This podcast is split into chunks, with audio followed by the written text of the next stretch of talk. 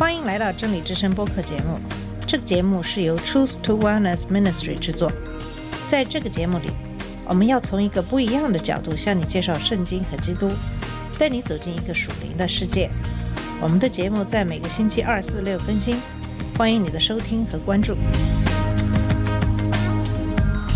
all the colors of the rainbow.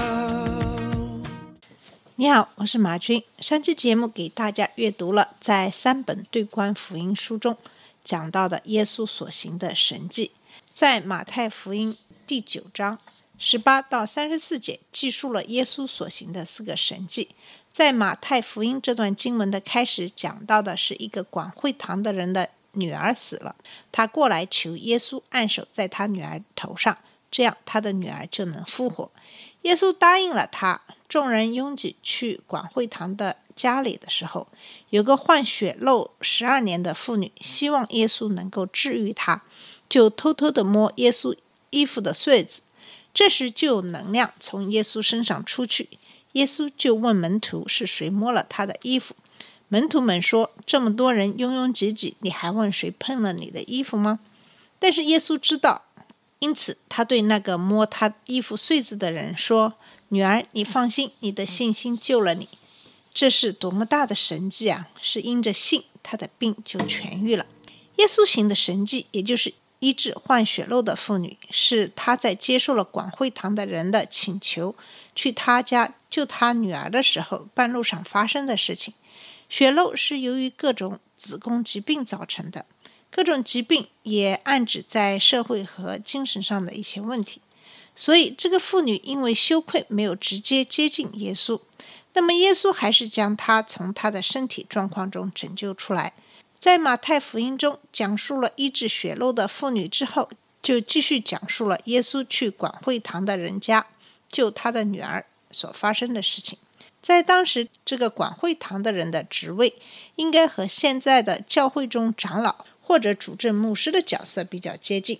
一般他并不是以讲道为主，而是请那些人来讲道，或者是管理教堂所发生的所有的一切事物。这些管会堂的人一般在当地都是一些非常重要的人物。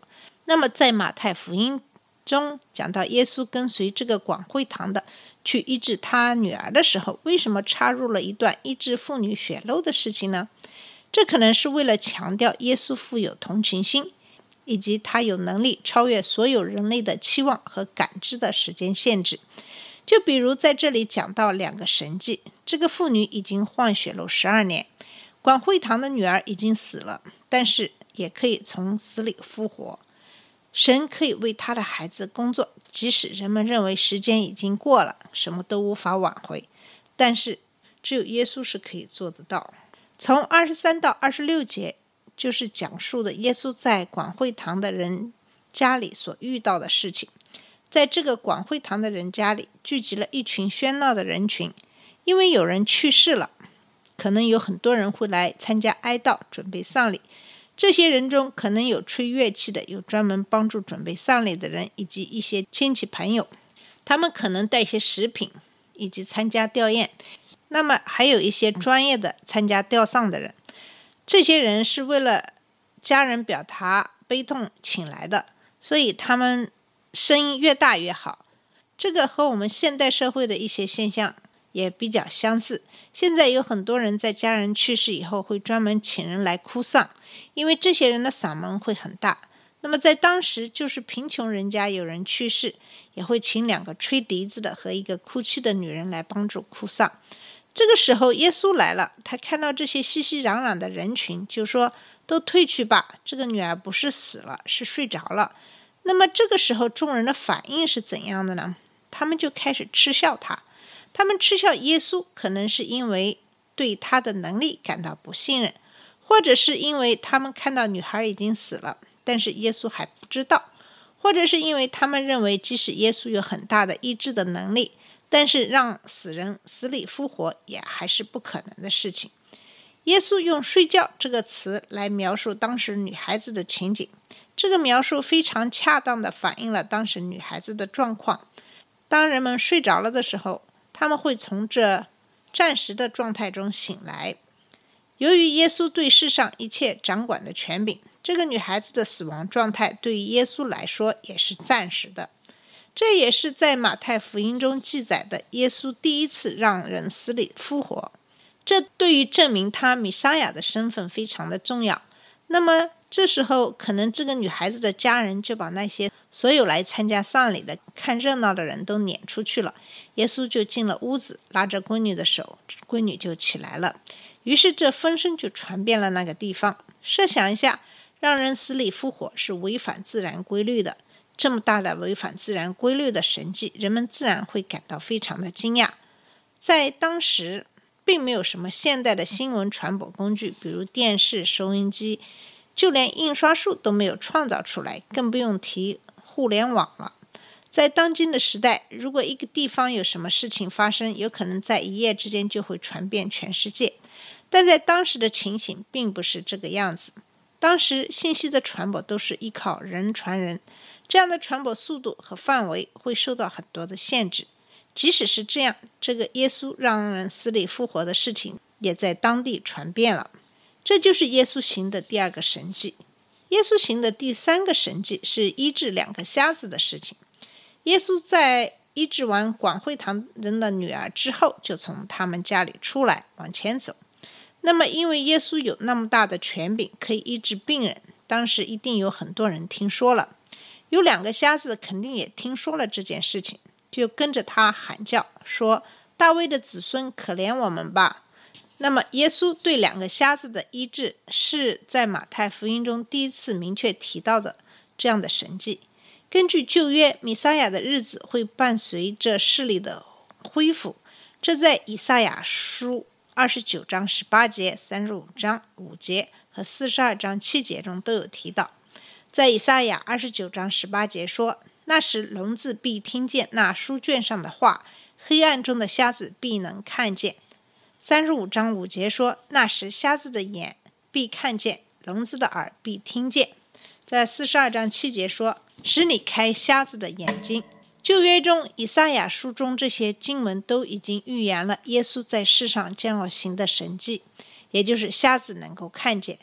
这些神迹就是要再次强调耶稣是弥撒亚，他有着掌管世上万物的权柄，可以做出超越我们所知道的自然规律的一切事情。那么，这个瞎子跟着他，我们并不知道这个瞎子是怎样知道他就是那个医治疾病、让人死里复活的弥撒亚。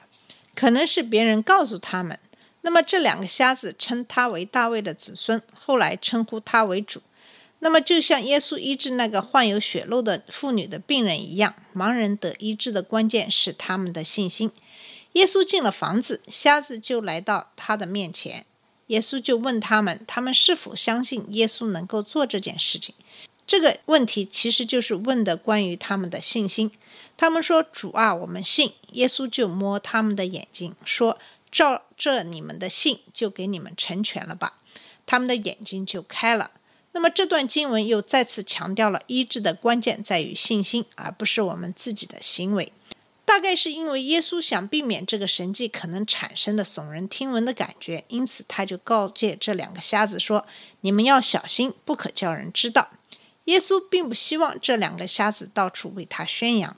耶稣这么低调的原因，可能是因为他并不希望人们利用耶稣是救世主这个身份来抵抗罗马在后来对耶稣的审判，这样可以使他避免被钉十字架。我们知道，主来到这个世上的目的就是为了我们赎罪，就是被钉十字架也是预定的。这可能就是耶稣让他们不要到处宣扬的原因。可是这两个瞎子却不能够控制他们内心的兴奋和喜悦，然后就把这个事情到处宣扬。事实上，那么历史上的一些事件，在过去也都是由人们口述的方式代代相传的，这样的历史事件才能够得以保留下来。那么这个事件在传讲的过程中，必定会和原来的事件有一些的偏差，并。不是因为记录这个事件的作者在撒谎，而是因为每一个人对于同一个事件的关注点也都不一样，很可能就会有一个人描述这个事件的一个方面要详细，另一个方面就会忽略一些。那么这样的规律也在三本对观福音书中都能显现出来。因为当时耶稣行的神迹到处被人传讲，那么在当时一定很多人都听说过这些事件了。在马太福音第九章记录的第四个神迹是耶稣把魔鬼从人身上驱赶出来。当时有一个哑巴被鬼附身了，就有别人把这个哑巴带到耶稣面前。把这个哑巴带到耶稣面前的人，很可能是听说过耶稣行的很多神迹，认为耶稣可能会把这个哑巴也治好了。那么耶稣就把鬼赶出来，这个哑巴就说出话来了。这个并不是耶稣第一次的驱魔赶鬼。马太在第八章的时候就讲到，耶稣驱魔赶鬼，把群鬼赶到猪群里去，那么这群猪就跌到山崖下死了。在这个地方，马太说人们得到了医治，可见就算是被鬼附身，也是造成疾病的原因。耶稣驱魔的这个神迹，给法利赛人提供了指控他的依据。那么法利赛人就诬陷耶稣是与恶魔的首领合谋帮助这个哑巴。法利赛人对耶稣的公开的指控是为了回应人们的惊叹，也就是他们在以色列中从来没有见过这样的事情。法利赛人对耶稣赶鬼的回应，也是马太在马太福音中第一次记录法利赛人公开和明确的反对耶稣。从那以后，那些对耶稣的反对就变得更加激烈了。那么，以上就是马太福音在第九章中记录的耶稣所行的四个神迹。在第九章的最后几节，也就是三十五到三十八节中，讲到耶稣怜悯众人，说了句“工作多，工作的人少”。耶稣走遍了各城各乡，在会堂里教导人，传讲天国的福音，医治各样的疾病。他看见众人，心里怜悯他们。因为他们困苦无助，好像没有牧人的羊。耶稣对门徒说：“要收割的庄稼很多，工人却很少，因此你们要祈求庄稼的主人派更多的工人去收割。”在这里的收成是指以色列困苦沮丧的人们的广泛的需要，他们就像没有牧人的羊，因此耶稣就吩咐门徒祈求神兴起并差派工人，然后耶稣邀请门徒去做。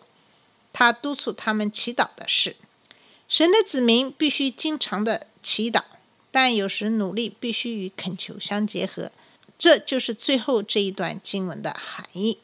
好了，我们今天的节目就到这里。今天主要是给大家介绍了马太福音第九章最后的一段经文，讲述的是耶稣所行的四个神迹。好，谢谢你的收听，我们下次节目再见。这里是真理之声播客节目。真理之声是 Truth to Wellness Ministry 旗下的一个节目，由 Truth to Wellness Ministry 制作和播出。如果你有什么想跟我们分享，请给我们发电子邮件，我们的邮箱地址是 truth to wellness at gmail dot com。你也可以直接去我们的网站 www dot truth to wellness dot com 浏览更多的信息。下次节目再见。All the colors of the rainbow.